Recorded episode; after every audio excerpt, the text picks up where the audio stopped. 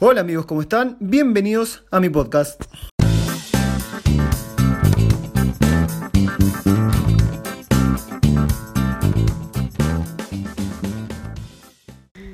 Bienvenidos, bienvenidas a un nuevo capítulo de, de mi podcast. Eh, hoy tengo un invitado especial, tengo a mi amigo Franco. ¿Cómo estás Franco? ¿Todo bien? ¿Todo bien y vos? Todo bien, acá andamos. Bueno, eh, yo ya había anticipado más o menos de qué se iba a tratar este podcast. Había pedido que me hagan preguntas en mi Instagram para una persona que tuvo o que está por tener un bebé a temprana edad. Yo lo invité a él porque él fue a papá hace dos meses y bueno, quiero que me cuente un poquito qué, qué es lo que sintió, qué es lo que siente ahora, cómo es el día a día, cómo se vive. Así que te vamos a hacer unas preguntitas. Espero que estés dispuesto a responder todas, que no seas cagón. y mm, vos no las leíste. No. Uf, bueno. ¿Cómo estás vos? Primero quiero saber de vos cómo estás, cómo estás, cómo, cómo es este momento de tu vida. Eh, bien. Por suerte. Yo pensé que iba a ser distinto, pero no. Todo normal. Contento. Todo tranquilo. Sí. ¿Cómo se llama tu hijo? Miqueas. Y tiene Va a cumplir dos meses el domingo. dos meses el domingo. O sea que vos lo tuviste el 23 de... Yo ya sé todo esto, pero para que la gente lo escuche porque no te conoce. O por ahí sí te conoce la gente. El 23 de junio. 23 de junio. Bueno, ¿querés que empecemos a preguntar o, Y bueno. o hacemos una previa más? Empezamos con una que a mí me gustó. A ver. ¿Por qué fuiste a la guerra sin chaleco? Y.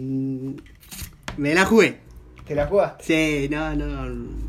Para, para, no. No, no te la jugaste vos solo. O sea, No, fue en conjunto. Claro, con mi pareja. Se llama Cielo. Cielo. Espero que esto lo escuche, ¿no? O Eh, esperemos que no. Ojalá, ojalá que sí. Bueno. Entonces la respuesta es, te la jugaste. O sea, sabían lo que estaban dispuestos. Estábamos, sabíamos lo que podía pasar y si se daba, se daba, no era que no queríamos tener nada por, porque éramos jóvenes, va joven, ya tiene 20, yo 19, Sí, jóvenes. bastante jóvenes, sí, pero tampoco no íbamos a morir, es un- algo que puede pasar. Bueno, a ver. Bien, bien respondida. Vamos a la, la próxima que es... ¿Vas a, seguir, ¿Vas a seguir saliendo de joda? ¿Con tus amigos? Sí, porque, ¿por qué no? Es algo que es normal, es que tengo un hijo y se me termina todo, ¿no? O sea que vos estás dispuesto a seguir saliendo de joda con el pibe a UPA. No, no con el pibe a upa, pero, pero sí puedo salir con mis amigos, eso no, tener un hijo no te prohíbe nada. Bueno, bien, bien respondido. Vamos a la próxima. ¿Podéis seguir con tu vida normal? No es la misma vida que venía llevando, pero. ¿En qué cambio? Y cambió. Ahora justo nos agarró en pandemia y yo estaba con ella y estamos conviviendo juntos, pero. mm, Muchos cambios no había tampoco. Sí, cambió el que te levantás cada dos horas a darle la, la misma. No, si se porta muy bien, duerme toda la noche. Ah, Es un rey. Un crack. Bueno, a ver, esta es. ¿Qué sentiste al momento de ver tu hijo? Por primera vez. Cuando lo tuviste ahí en brazos, No. todo mojado. Felicidad, es una emoción que. enorme, es algo que no, no se puede explicar, es hermoso. Es hermoso. Sí, sí, todos dicen lo mismo. Hasta que llora por primera vez. No, no lloro. Todavía. A ver, si pudieras elegir no tenerlo, ¿lo harías?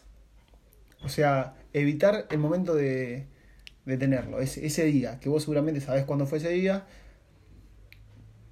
Si tuviese una máquina del tiempo, como en Back to the Future, podría decir, no, ponete un casco, No, ¿no? no, ya, no. No. O sea, estás contento de tenerlo. Sí, o sea, lo, lo volverías a tener, no importa la edad, no importa el contexto, no importa nada. Sí. Bien, bien. Ahora vamos a entrar en una, en una sección un poquito más escabullida. Un poquito más A ver si difícil. la puedo responder, si no.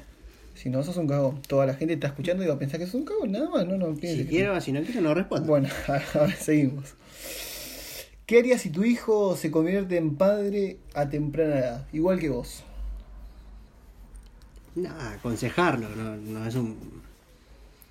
No es recomendable a temprana, no es recomendable tener un hijo cuando no tenés, por ejemplo, no sé, una familia que no te puede apoyar o, o si no estás bien económicamente. Yo por suerte tengo una familia que me, que me puede ayudar, yo tengo mis ingresos, la familia de mi novia también la puede ayudar, entonces se nos hizo más fácil, pero si él tiene mi apoyo, el de la madre, yo voy a apoyar todo lo que quiera.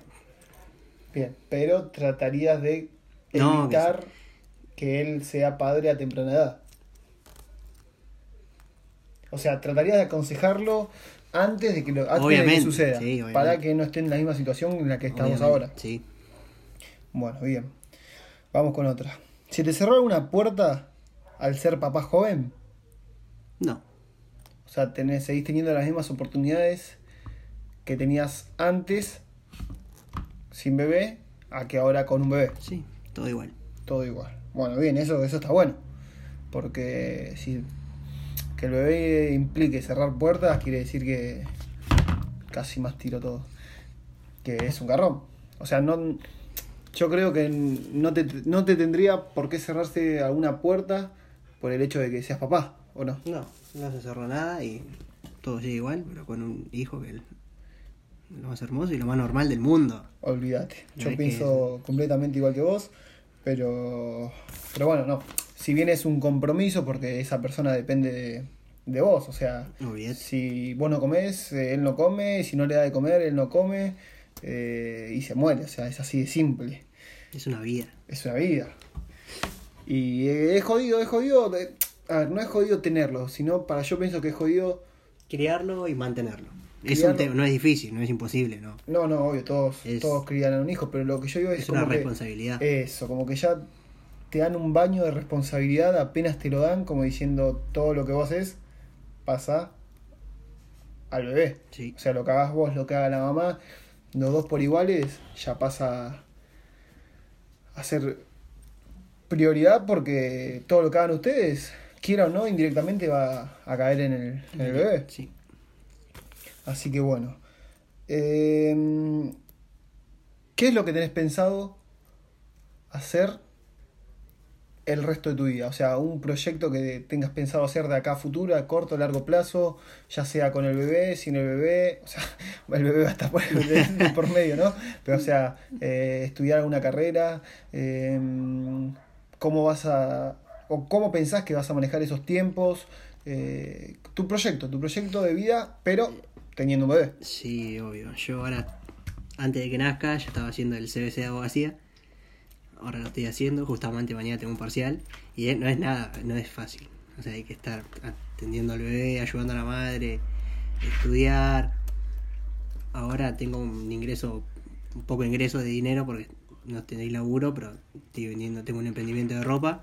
Entonces con eso ya algo tengo.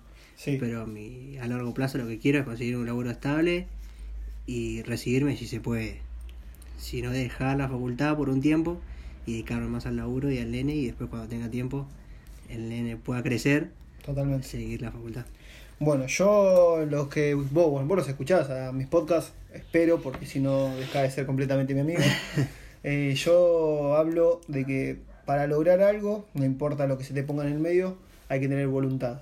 Yo creo que con un hijo hay que tener el triple de voluntad que sin un hijo, porque eso te acorda tiempo, ganas. O sea, las ganas van a seguir estando de que vos te quieras recibir, tener un trabajo estable, tener un ingreso y poder mantenerlo de la mejor manera, de eso no hay duda. Pero, a ver, se te acorta. ¿Cómo qué es lo que se te acorta? Se, se me fue la palabra de la boca. Se te acortan, eh, a ver, el- ganas físicas, o sea, depende mucho. Es el cansancio, es Claro, cansancio. eso, boludo, porque. Uy, boludo, ya te estoy No insultando. es cansancio del bebé, es cansancio del el esfuerzo que hacemos todos los días con la madre para que él tenga lo mejor. Bueno. Eh, bien, bien, las piloteaste como un campeón a las preguntas, ¿eh? Un crack. Entonces, yo creo que acá vamos a ir cerrando este episodio que duró 10 minutos, ¿eh? Ojo. Bien. No parece mucho, pero en los podcasts que yo intento hacer son entre 10 y 15 minutos. Así que que uno dure 10 minutos eh, es un montón. Y esta pregunta que te voy a hacer. No me hagas reír. por- esta pregunta que te voy a hacer yo es un poco personal. A ver, Em, vos. ¿No? Vos, vos tu persona. yo. ¿Qué es lo que más felicidad te dio, ¿no? A partir de que nació tu hijo en adelante. O sea, no el tenerlo en las manos. O sea, el día a día. ¿Qué es lo que te da más felicidad?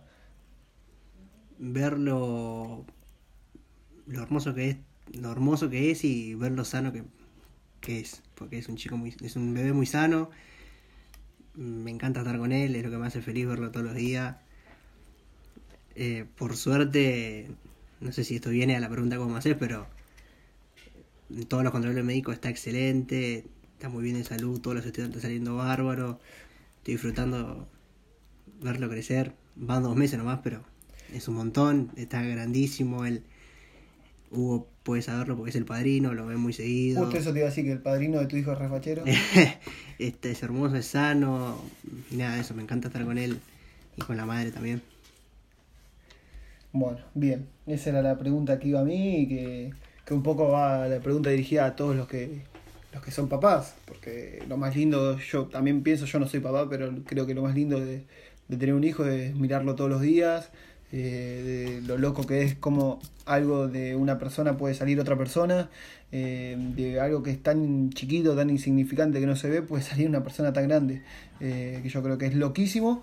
Y si tendrías que darle un consejo a alguien que está en esta situación, que todavía no lo tuvo y que está por tener o que se encuentra perdido, porque, o sea, vos cuando lo tuviste, o sea, cuando te diste cuenta que ibas a ser papá, yo estaba también, estaba con vos, Sí, vimos juntos el test de embarazo, a ver, no estábamos con la mamá, ¿no? No es que vimos el test de embarazo Ah, ahí, claro. la mamá te mandó un WhatsApp con la foto.